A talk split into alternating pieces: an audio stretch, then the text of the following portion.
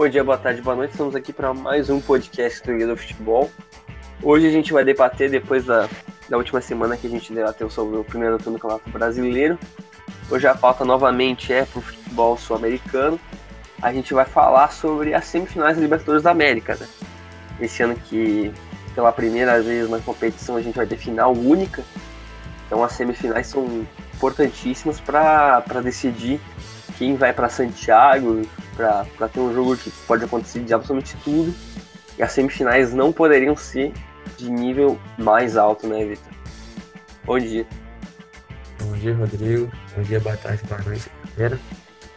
É, como você falou, acho que são as melhores semifinais possíveis. Acho que são os quatro melhores times do continente. Confrontos pesadíssimos que vão parar, o, vão parar a América do Sul. E Vitor, só, só aquilo de comparação, comparado à última semifinal Libertadores, temos três das quatro equipes iguais, né? E isso é uma coisa bem atípica na Libertadores de acontecer. É, e se você pegar o, o, o Grêmio e o River, estão desde 2017, né? É. Então, a gente, eu não sei se isso vai ser uma regra, espero que não. Mas a gente tá começando a, a ter uma meio que uma padronização dos principais times da, do continente. Sei até quando isso vai, vai acontecer, mas já é um indicativo. Sim, com certeza. E os argentinos e os brasileiros são cada vez mais fortes na competição, porque agora que tem mais vagas, e até com o endinheiramento, digamos, de Boca e River, que estão vendendo seus jogadores, tem, tem grana para investir em contratações altas do futebol europeu e até do futebol sul-americano. Então vamos começar a falar sobre, sobre Boca e River, né? Que é uma reedição da final de 2018, que foi toda aquela confusão, final no Bernabéu, que foi uma piada. Esse ano vai ser no Campeonato, a semifinal, né? Nossa, pior é que a gente não pode nem falar isso, que talvez ano que vem vai ter uma final na Europa, coisa assim. Capaz da Comebol inventar, né? O que, que eles vão fazer por dinheiro. Nunca duvido da Comebol. Né? Não dá pra duvidar e, e agora com essa margem aí de final final única, ele abre uma margem muito grande para eles fazerem mais cagadas, né? Mas, enfim, querendo ou não, Boca e River de novo. Quando saiu o sorteio das quartas, ali já parecia que provavelmente, que provavelmente esse seria a semifinal, porque os dois times estavam muito à frente dos seus rivais nas quartas, né? É, o, o Boca passou do, do Atlético, do Atlético Paranaense aquele velho caso, né? Você tem que eliminar quando você pode. Não eliminou. É, e aí deu essa. Sempre acontece, né? Ano passado foi contra o Palmeiras, é uma situação parecida. Esse ano agora com o Atlético Paranaense, o Boca não tomou conhecimento. E depois atropelou também a LDU, já é um confronto um pouco mais, mais tranquilo. O River sofreu mais do que era para sofrer contra o Cruzeiro, é, teve que passar só nos pênaltis, até que o, o Matias Soares jogou um pênalti no último lance do jogo lá no Monumental na Lua. É, contou ainda com o Pedro Rocha perdendo gol feito aqui no Milhão. Então, até sofreu um pouco mais do que ele deveria, mas conseguiu passar. É, o Armani decidiu nos pênaltis. E no lado, desse lado da chave deu a lógica mesmo. O, os dois melhores times passaram, os times com melhor elenco, mais, mais tradição também. E bem treinados. O, o Galhardo, o trabalho do Galhardo dispensa maiores comentários. O próprio Alfaro também tá tá, tá bem no, no Boca, tá até, o time parece um pouco até melhor do que o do ano passado com o Schelotto. Então deu a lógica. É, mais uma vez, em né, 2015 eles se enfrentaram de novo também na, na Libertadores. Agora, mais uma vez, é, tá virando é, rotineiro, Boca e River. E até porque o, o, o River voltou né, a, a ser esse, esse bicho papão, agora com, com o Galhardo. É, o time estava 5, 6 anos sem jogar Libertadores. Agora que retornou, é, tá, tá ameaçando dominar, né, cara? Se, se o River ganha esse ano de novo, vai para três títulos aí nos últimos cinco anos, é uma coisa que nós teremos que voltar lá pro Boca do início do século para repetir alguma coisa parecida. Né, sem precedentes nessa década, principalmente, a gente tava tendo muitos campeões alternados, né? Acho que tirando o River no ano passado, aí 2017 foi o Grêmio, 2016 foi o Atlético Nacional, 2015 tinha sido River, 2014 São Lourenço, 2013 Atlético Mineiro. Teve aquela sequência que foram vários campeões que pela primeira vez. Aí depois teve, voltou a ter times que já eram tradicionalmente como o River. Só que o River, com o título passado e com as boas campanhas que tem em 2017, que perdeu naquela semifinal confusa contra o Lanús, que teve o VAR mal utilizado. Então, quem sabe, né? Se o River naquela semifinal fosse passasse contra o, contra o Lanús, quem sabe não fosse agora tricampeonato, né? Então, a campanha do River é, é, é boa até aqui. Não tem, não tem derrotas, mas é uma campanha estranha, né? Porque tem sete empates. Acabou passando em segundo no grupo do, do Inter, embora empatados duas partidas. Uma graças a um frango histórico do Marcelo Longo. Mas, mas é interessante. O trabalho do Galhardo provavelmente é o melhor na, na América do Sul nessa década. E acho que é interessante falar até talvez no século, porque além dos títulos da Libertadores, teve Recopa, teve Sul-Americana, Argentino. Realmente, o que o Galhardo faz no comando dos milionários é uma coisa sem precedentes, ao menos no futebol sul-americano nessa década, né, nesse século. O, o, trabalho do Galhardo é tão absurdo que ele foi indicado, né? Ele estava na lista lá dos 10 melhores técnicos do mundo. Assim, é, mostra bem o que, o que, que ele está fazendo, né? Já são 5 anos praticamente é, 200 e quase 250 jogos e título atrás de título, tá realmente é, empilhando taças.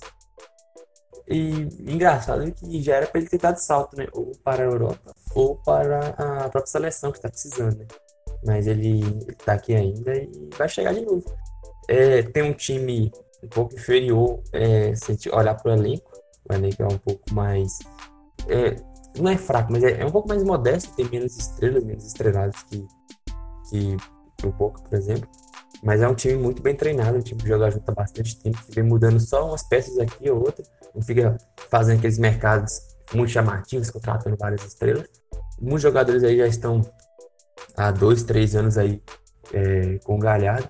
E ele vem mantendo aí, é, é, parecido com, com, o Renato, na verdade o Renato é parecido com, com o Galhardo, vai mudando uma pecinha aqui, uma pecinha ali, é, subiram muita gente da base boa, é, se, no, se aí no Grêmio tem Everton, tem Jean-Pierre, tem Matheus Henrique, aqui no, no River tem é, Palácios, tem o próprio De La Cruz, que é um jogador novo, o, o Rony Álvares, é, então o, o, Lucas Martins Quarta, que já está chegando na seleção, então o trabalho do Galhardo é uma coisa é, sensacional, que, como você disse, na década, acho que é o melhor trabalho do futebol americano. Você pode comparar o próprio Renato ou o Tite no, no Corinthians, mas eu acho que o Galhardo, por ter tanto tempo, é o, é o melhor. E você puxar pelo século ali, você vai esbarrar lá no, no Murici e no, e no Carlos Bianchi, né? Mas aí, aí é outro papo. Mas com certeza, na década, eu acho que é o, que é o melhor da, da América do Sul, sim. E acho que uma, uma semelhança entre os dois é que ambos preferem jogar um campeonato que é de mata-mata, né? Porque o Galhardo, os títulos dele são muito mais internacionais pelo River do que, do que nacionais. Né? A prioridade do River sempre é, é estar ali na frente da Libertadores, na Sul-Americana, que já tem três títulos acumulados, dois, além de três Recopas. Então, é um estilo de, de jogar, né? De, de priorizar os mata-matas que vem dando certo tanto quanto com, com o Galhardo quanto com, com o Renato. E uma coisa que é interessante, o Galhardo é muito novo, né? O Galhardo tem apenas 43 anos. Ele provavelmente já tem um mercado muito grande no futebol europeu. Os técnicos argentinos são muito bem aceitos. Temos vários casos de sucesso, que o, os mais conhecidos, claro, são o Simeone e o Pochettino, que, que também são técnicos relativamente, relativamente jovens, né? Também está na casa dos 40, o Simeone está quase chegando aos 50. Então, é para mostrar o quanto esse, o futebol argentino, que muitas vezes, acho que no caso do River e Boca são exceções, porque eles têm poderio aquisitivo muito grande, mas que muitas vezes a parte tática é o que importa, né? E a continuidade do trabalho, que o Galhardo é um dos técnicos mais longevos do futebol argentino e sul-americano, e faz um trabalho excepcional no comando, comando do Rio. E sobre, sobre o Boca, Vitor, o que a gente pode falar sobre o Boca?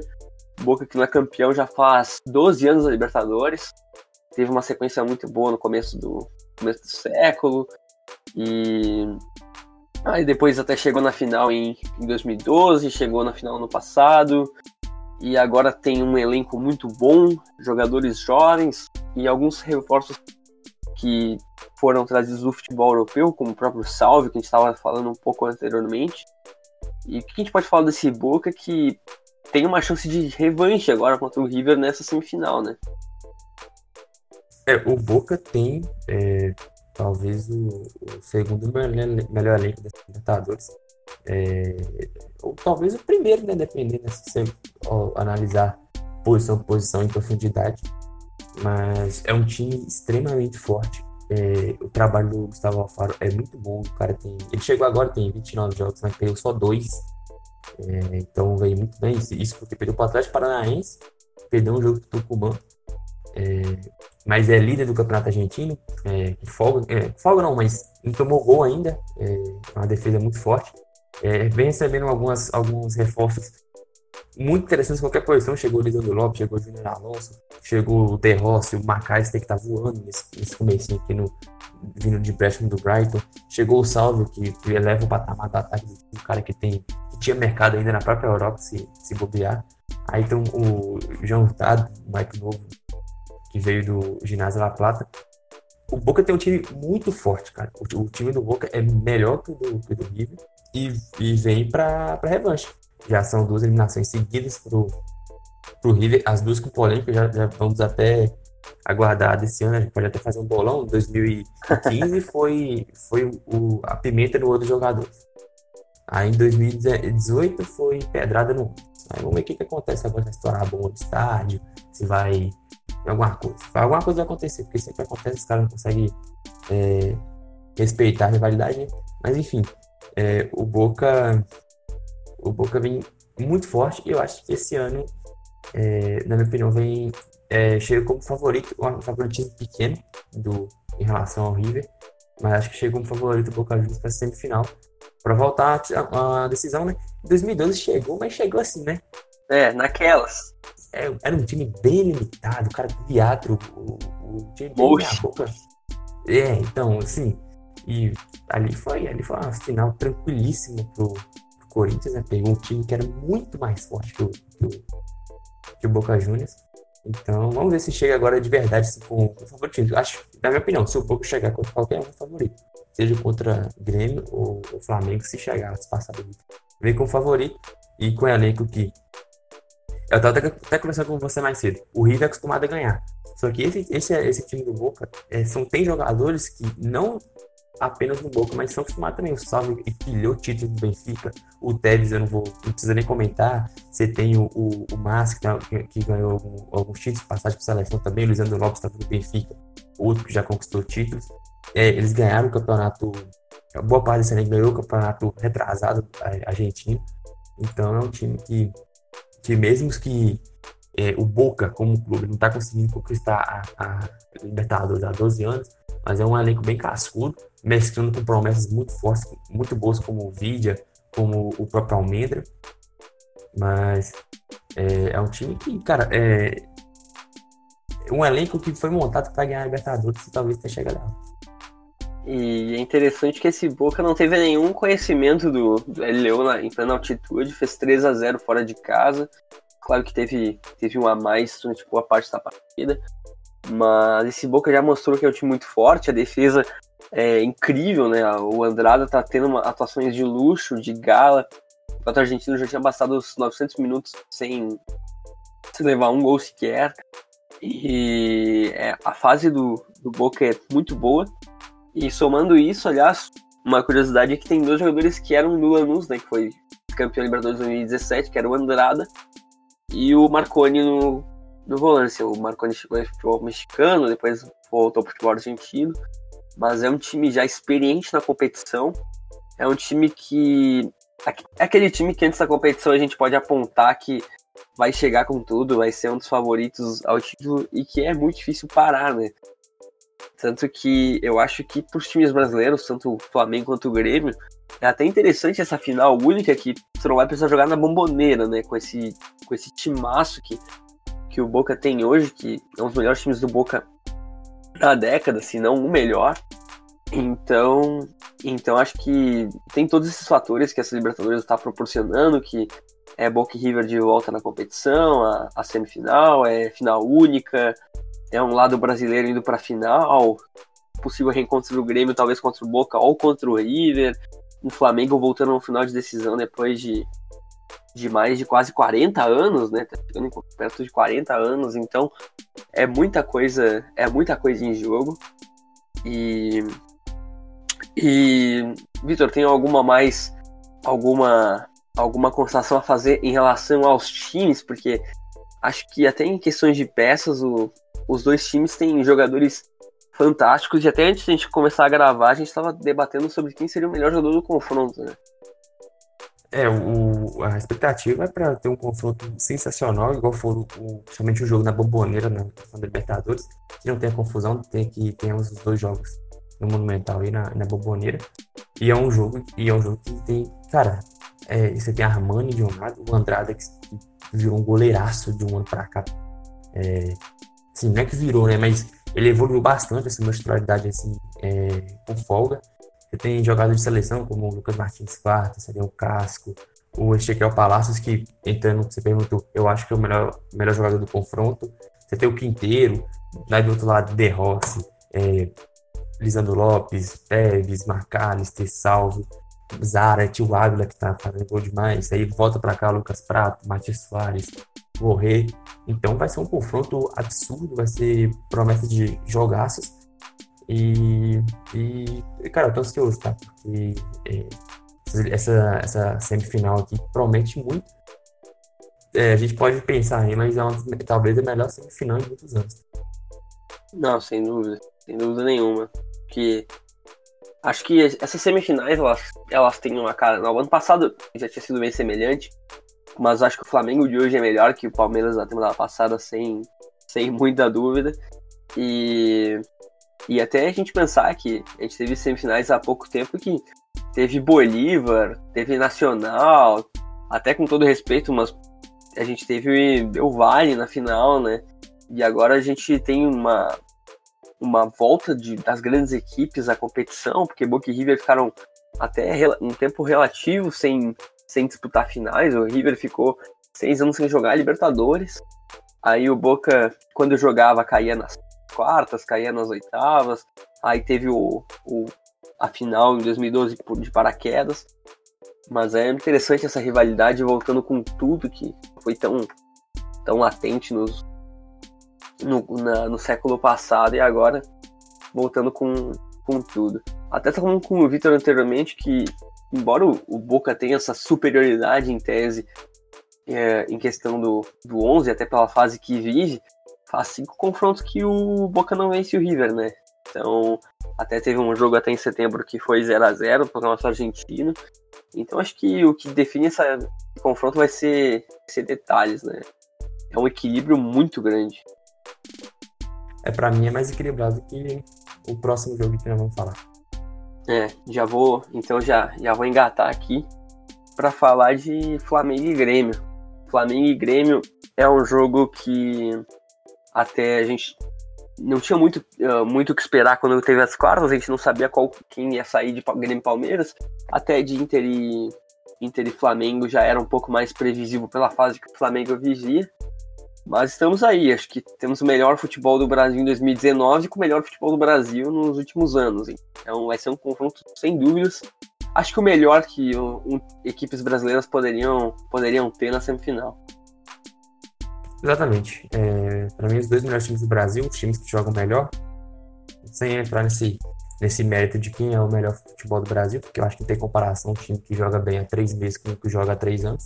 Mas é, são os dois melhores, os dois times mais bem treinados, talvez os dois, é, os dois melhores técnicos do Brasil, também a gente pode considerar.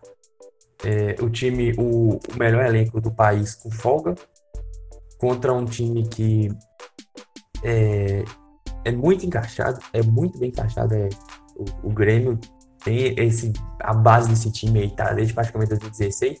Você vai mudar um ou outro aí, mas os jogadores estão aí, pelo menos até desde a Libertadores. É um time que tem, por exemplo, o Luan no banco. O Luan virou banco e não, não tem nem muita nem muito discutir. Então a gente, a gente recebeu a melhor semifinal possível entre times brasileiros. Que assim, eu não acho que é tão equilibrado igual o, o River, porque a, o que o Flamengo está jogando é uma coisa absurda. É, é, fora do normal que o futebol que o Flamengo está jogando. Atropelando praticamente todo mundo. É, mesmo os jogos difíceis. É, vence, tá vencendo, já são oito vitórias seguidas no Campeonato Brasileiro. O Gabigol, eu já falei no, no podcast do primeiro turno, o cara tá possuído. É, é bizarro. O Gabigol, é sacanagem. Não tem explicação aquele cara. Então, você ainda tem Bruno Henrique, Everton Ribeiro, Rascaeta. Então, é um time muito acima da média do que a gente é acostumado a ver aqui no Brasil. E, e um time, contra um time que entra muito no que a gente tá falando do, do River, que acho que vale mais aqui, ainda vale mais aqui. Porque o Grêmio é acostumado a ganhar. O Grêmio ganhou Copa, Copa, Copa do Brasil 2016, é, Libertadores 2017, semifinalista da, da Copa do Brasil. Acho que foi 2017? Foi, né? Foi 2017. E 2019.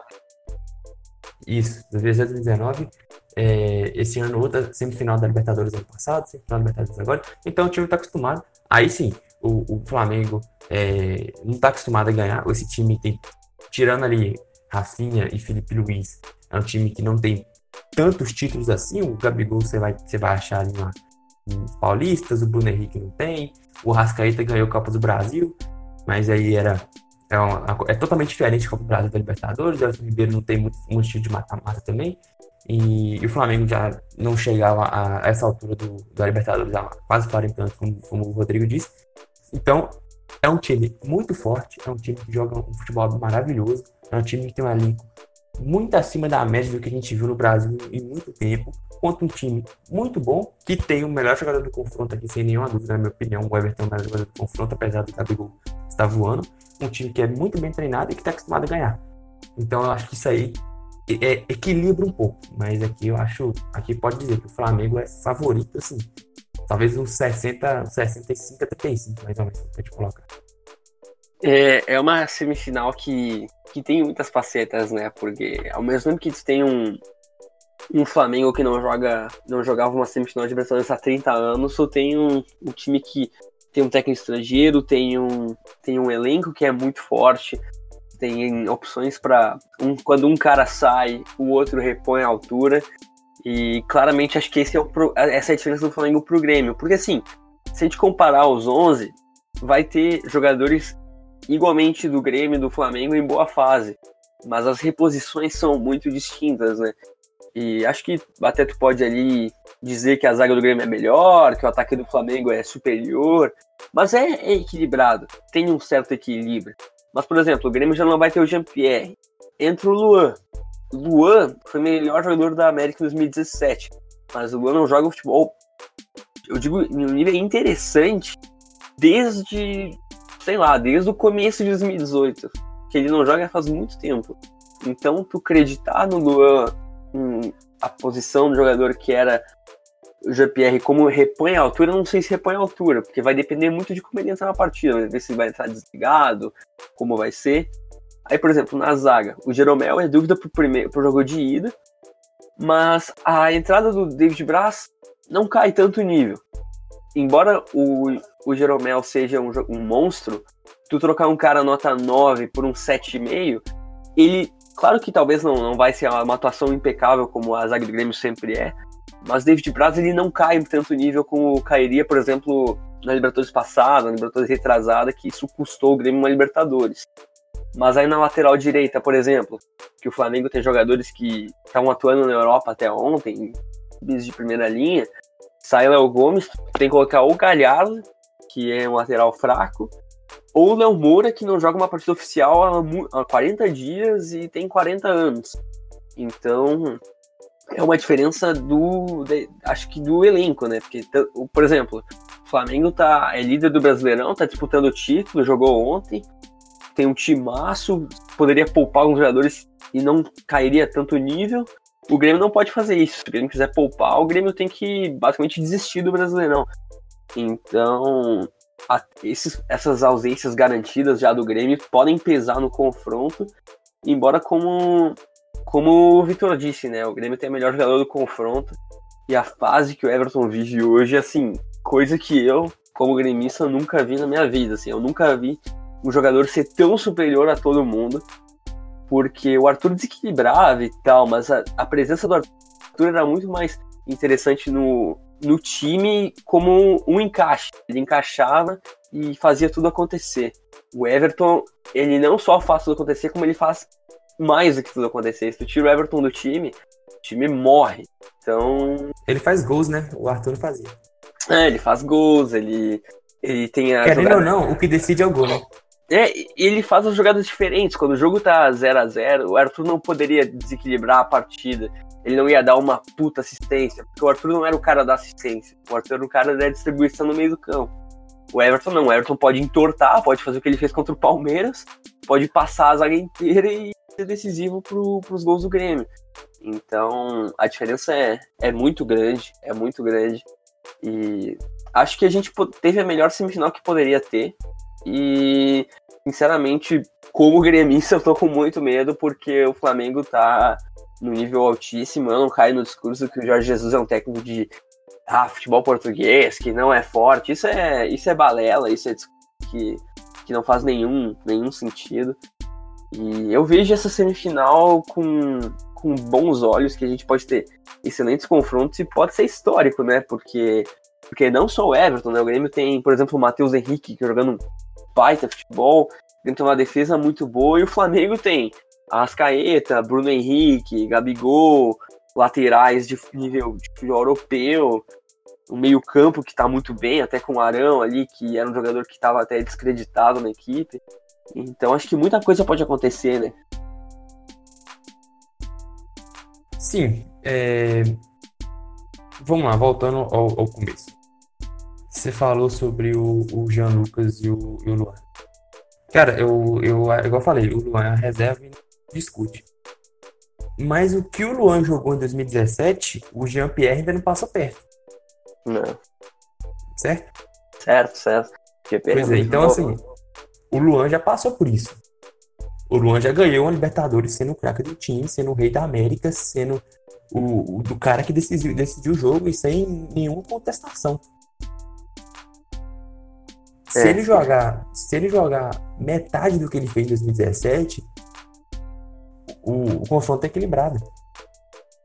É que eu acho que ele traz, muita, ele traz muita experiência pro confronto, né? Porque daquele time que o Grêmio jogou, até a gente estava conversando sobre isso a final de 2017, ali da parte do ataque, não tem ninguém, né, que jogou a final. Pois é. Então, é o seguinte, o, o, o Luan pode decidir se ele tiver, sei lá, ele recuperar o que ele jogou um dia. É, o confronto é equilibrado, porque você tem um Everton em estado de graça do, na esquerda e um Luan, por exemplo, ali centralizado. É, o confronto é equilibrado. E, e, assim, o Arthur, ele tá fazendo uma temporada muito, muito, muito boa em 2017, mas o, o ponto de virada dele foi na final, certo? Contra o, a, a partida dele contra o Lanús lá na, na final foi absurda. É, não, acho que até as quartas de final, pouco a gente falava dele. Teve aquela grande atuação contra o Botafogo, aí começaram a ver ele, mas aí o, quando ele deslanchou mesmo foi a final, que aí ele nem jogou mais. Né?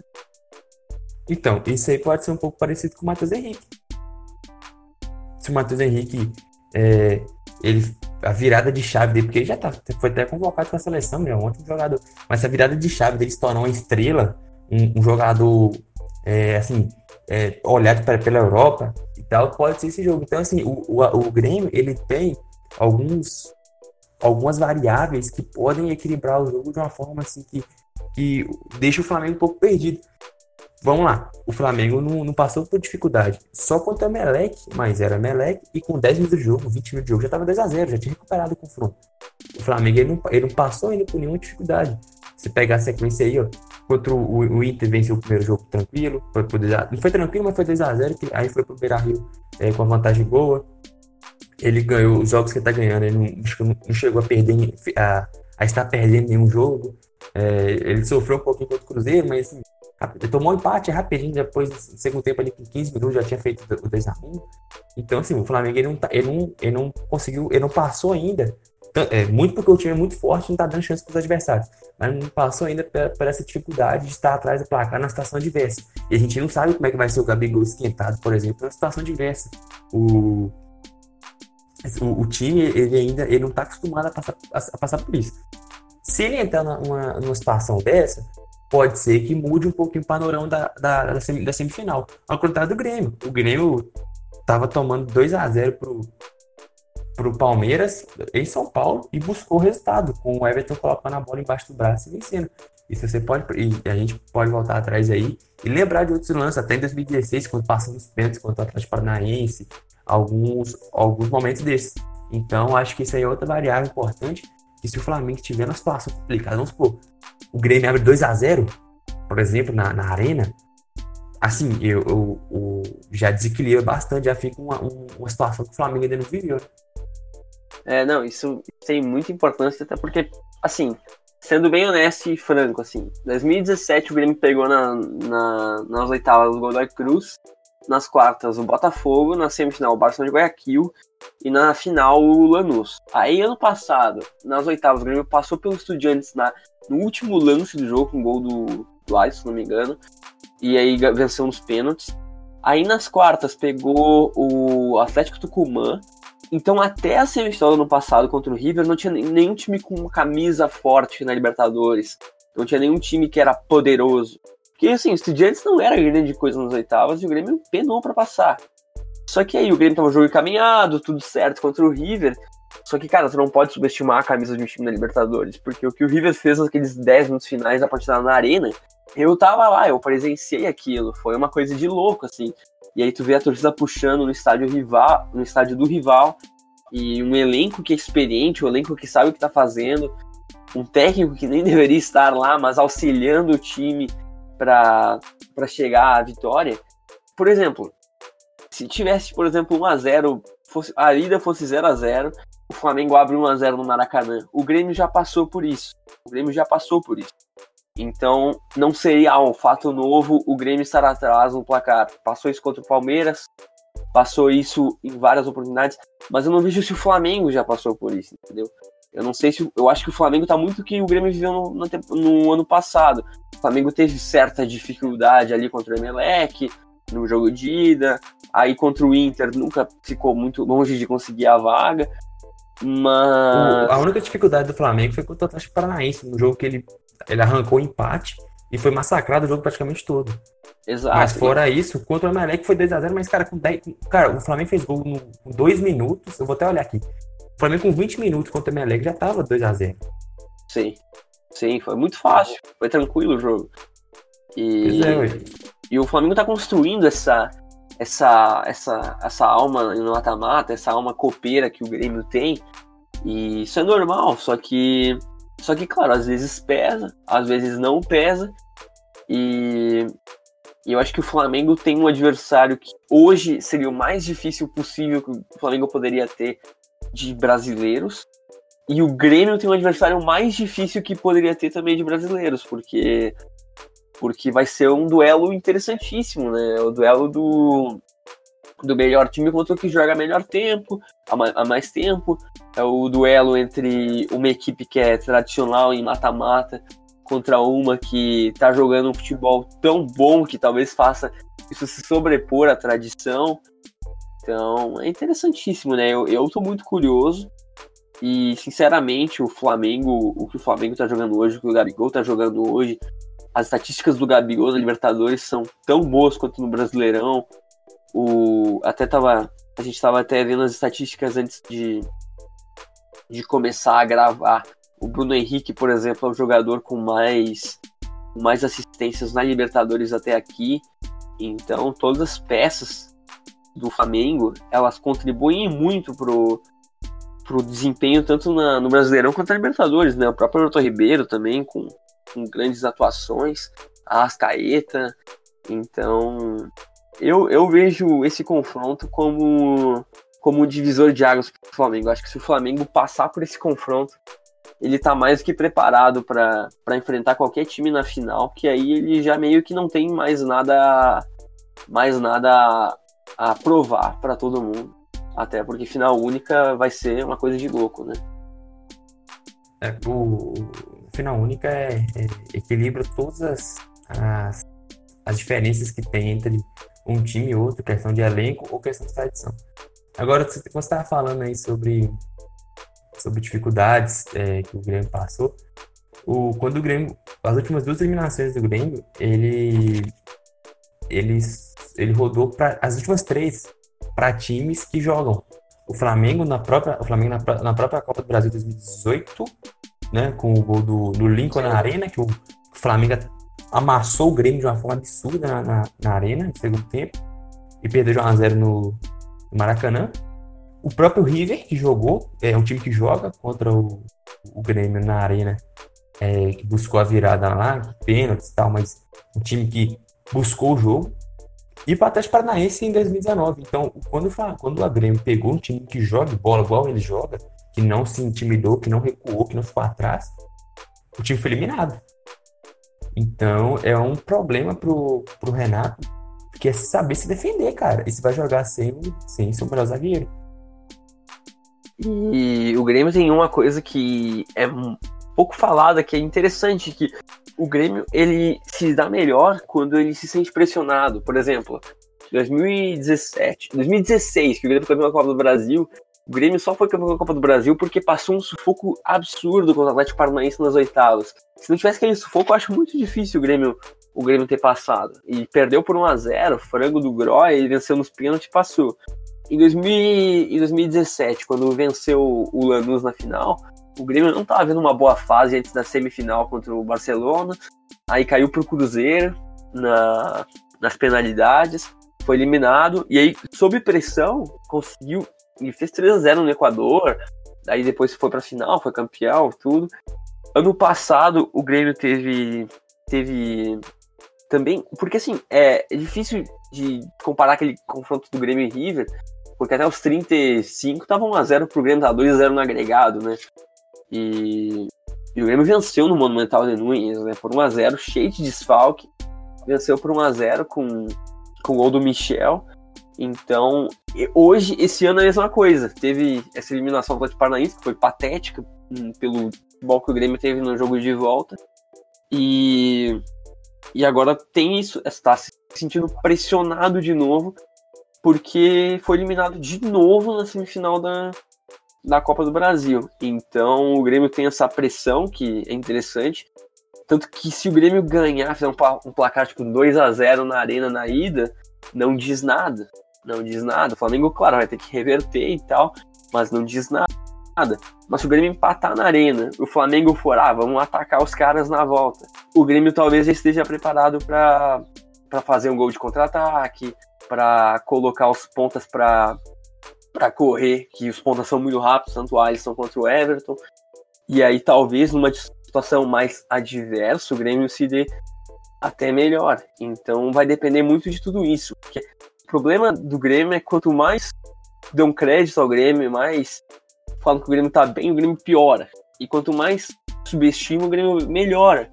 Então, eu acho que isso vai ter um fator, assim, vai ser um fator muito grande na, na semifinal. É, o, o a, minha, a, minha, preocupação é, para o Grêmio é só essa questão de quando estiver sendo atacado.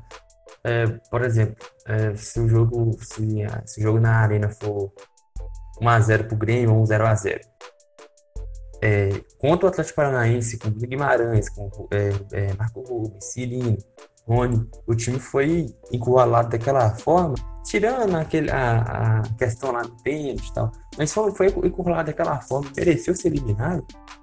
É, como é que o Grêmio vai segurar, por exemplo, a Rascaeta, Everton Ribeiro, Bruno Henrique, Gabriel, Gerson, é, em cima, em cima, entendeu?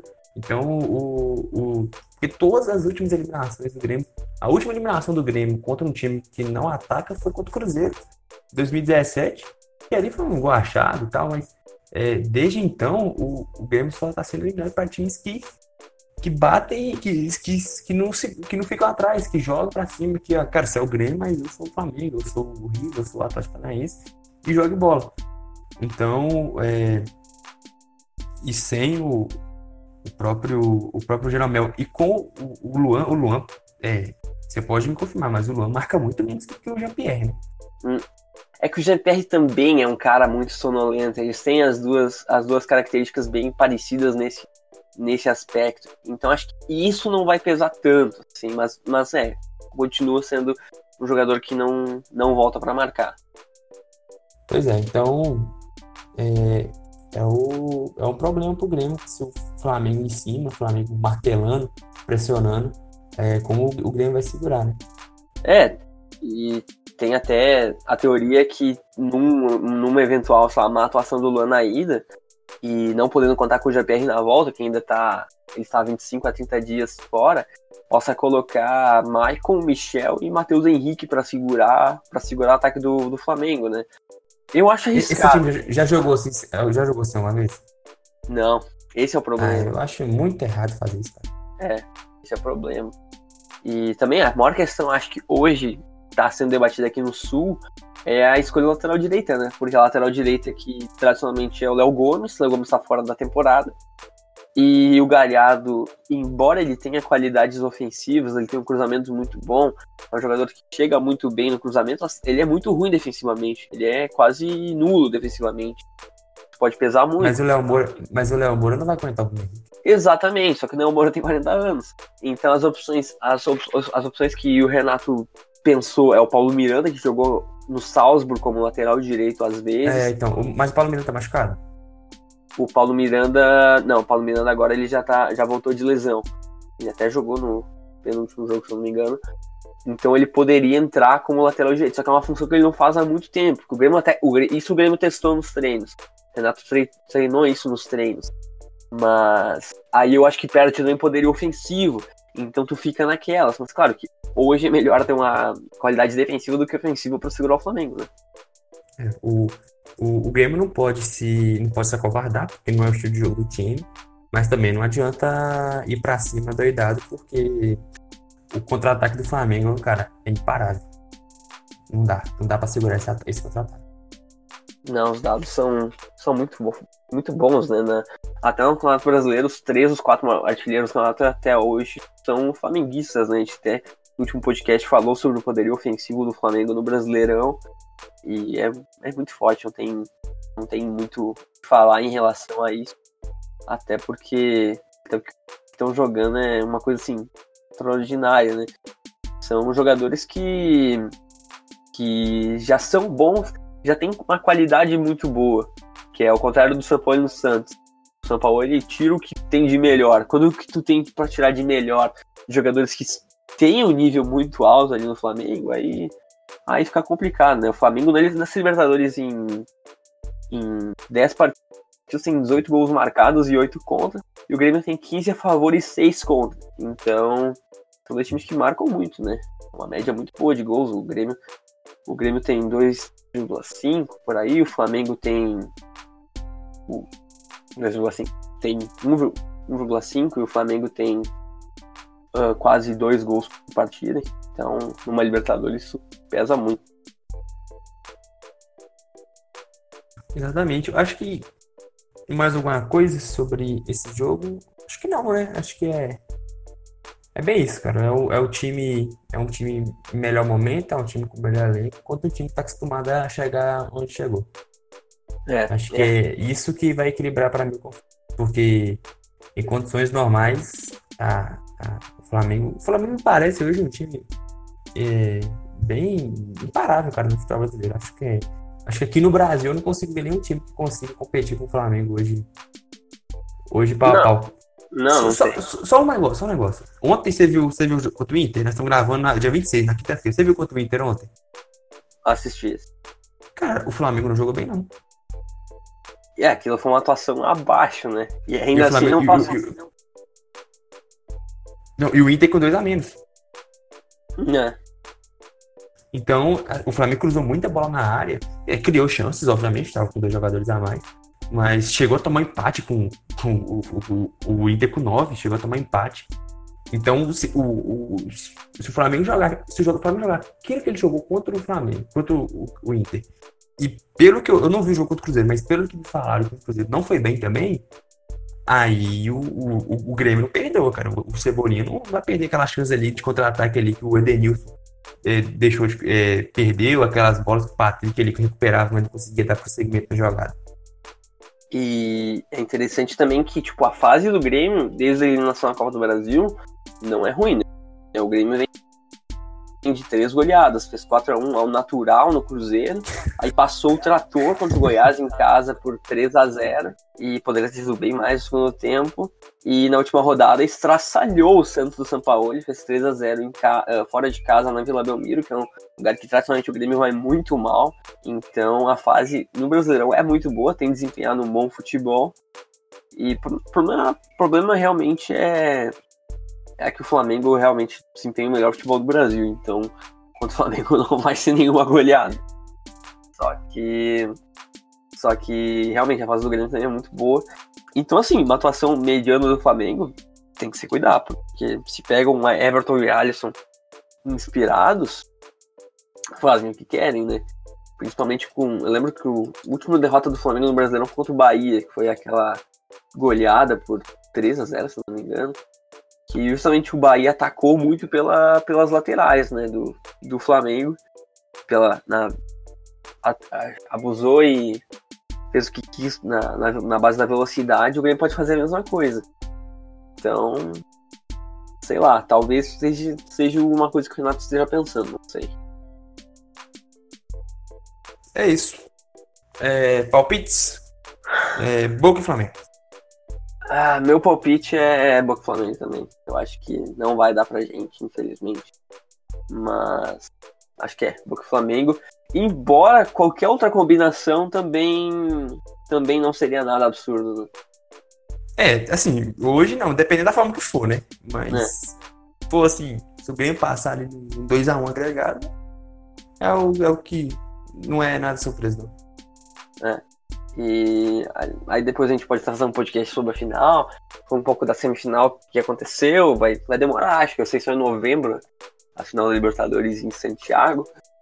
Então, a gente pode ter falado debate sobre final única, sobre o porquê isso é a pior ideia que como eu poderia ter num país, num país não, num continente de dimensões absurdas e nada a ver com a Europa. A gente está debatendo ontem sobre isso, que é, é o cúmulo. Mas isso Cara, olha só, a... tem previsibilidade, né? É, é, tudo pode acontecer literalmente. Acho que, por exemplo, em 2016 nós tivemos Atlético Nacional e Del Valle, né? O Del Valle teve chances. Se fosse um jogo único, talvez, né? É. Só que o, o, a ida vai ser dia 2 e a volta vai ser dia 23. É, muito tempo. Ah, pelo amor de Deus. É, muito tempo. E aí, nesse meio tempo, o Flamengo não vai ter tanto. Claro, o Flamengo vai estar tanto título no Brasileirão. Mas o Grêmio vai ficar naquela. Será que poupa? Será que não poupa? Porque, né? Vai ter um tempo grande, só que ao mesmo tempo se perder alguém, meio que já era, né? Então, vai ser. Mas, assim, me, mesmo com, esse, com essa distância, não é certo que o Jean-Pierre volta?